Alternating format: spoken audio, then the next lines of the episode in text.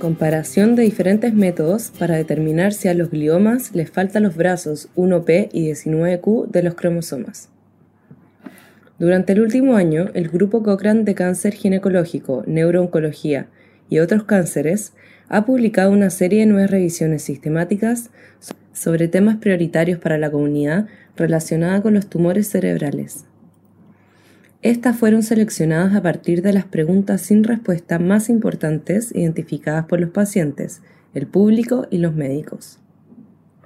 En este podcast se habla sobre una de las revisiones, publicada en marzo de 2022, en la que se analiza la evidencia de algunas de las pruebas que podrían ayudar a planificar el tratamiento de los pacientes con glioma. Este podcast ha sido traducido por Yasmín García y locutado por Josefina Vendersky del Centro Cochrane Iberoamericano. Los gliomas son un tipo de tumor cerebral y hay diferentes tipos de glioma, cada uno asociado con diferentes cambios en su material genético. Uno de estos cambios genéticos es la pérdida de partes de dos de los 23 cromosomas de la persona. Estos son el cromosoma 1 y el cromosoma 19, y cuando faltan las partes específicas, esto se conoce como codeleción 1P19Q y su detección se utiliza para diagnosticar un tipo de glioma conocido como oligodendroglioma. La presencia de la codeleción 1P19Q también orienta sobre cuánto tiempo podría sobrevivir un paciente con un glioma y cuál es probablemente el mejor tratamiento farmacológico para él. Por lo tanto, esta revisión se realizó para evaluar la precisión y la coste-efectividad de las diferentes formas de identificar la codelesión 1P19Q en los gliomas. Se examinó y comparó una variedad de métodos para detectar la codelesión 1P19Q que se basan en el ADN del tumor.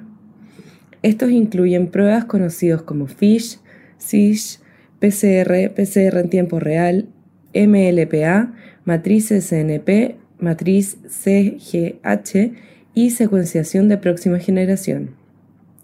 Ninguna de estas pruebas es perfecta y no existe un estándar de oro con el que compararlas, por lo que se utilizaron las dos pruebas más comunes, FISH y PCR, como las mejores pruebas de referencia disponibles para examinar las demás. Se encontraron 53 estudios con unos pocos miles de pacientes en total y aunque la evidencia fue de certeza baja o muy baja, parece que la mayoría de las pruebas son buenas para identificar la codeleción 1P19Q, lo que significa que tienen una buena sensibilidad, que también fue identificado por cualquiera de las dos pruebas comunes. Sin embargo, hubo algunas diferencias en la eficacia de las pruebas para descartar la codeleción del código 1P19Q cuando no parecía estar presente la especificidad de la prueba. La secuenciación de próxima generación y las matrices SNP fueron mejores en este aspecto, generando menos resultados falsos positivos que la prueba FISH. El costo por diagnóstico correcto fue más bajo para la MLPA, aunque este no fue un hallazgo firme porque hubo muy poca evidencia.